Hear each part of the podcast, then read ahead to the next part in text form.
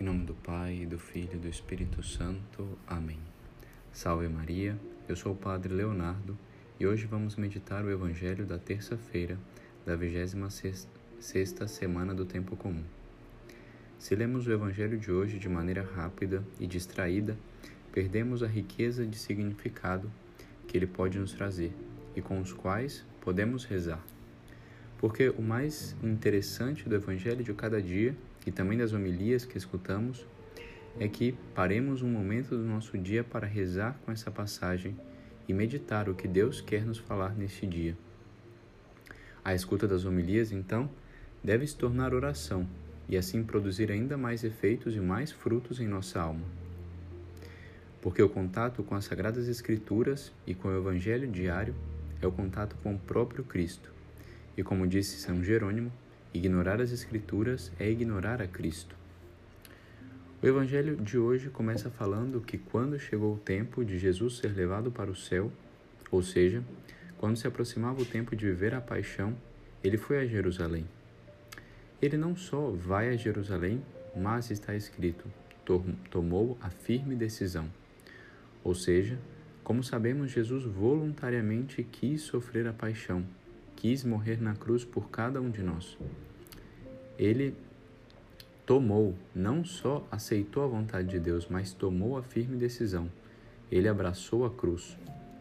Se comparamos, se comparamos as nossas cruzes com a cruz de Cristo, vemos o quão nada sofremos e o quão pouco fazemos por alguém que fez tudo por nós.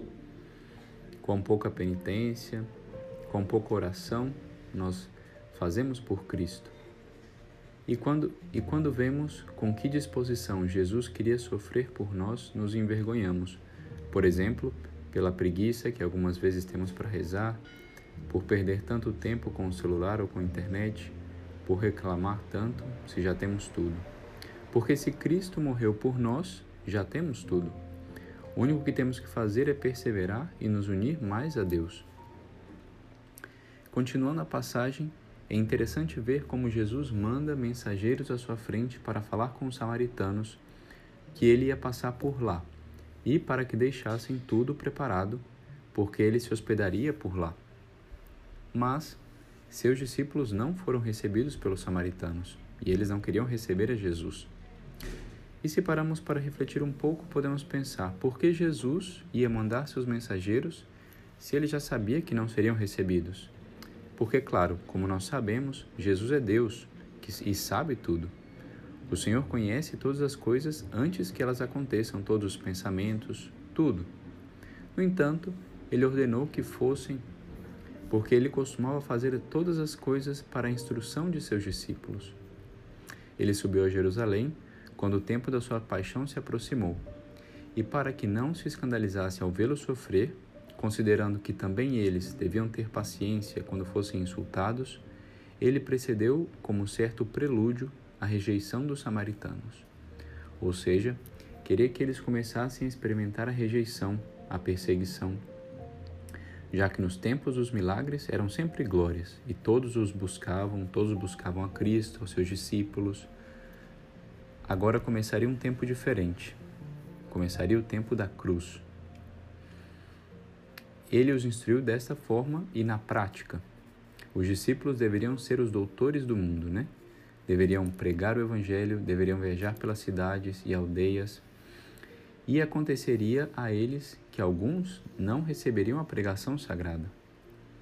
Ele os ensinou então que quando anunciassem a doutrina, a sua doutrina, deveriam ser cheios de paciência e mansidão, não ser hostis nem vingativos contra os seus perseguidores já começavam a aprender que a doutrina de Cristo vai contra a doutrina do mundo.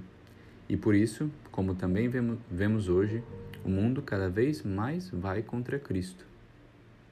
E se queremos e aceitamos viver com Cristo, temos também que renunciar ao mundo, renunciar à doutrina do mundo. Mas os discípulos ainda não estavam prontos para isso, e incitados pela raiva, queriam que descesse fogo do céu sobre eles assim como diz na Escritura.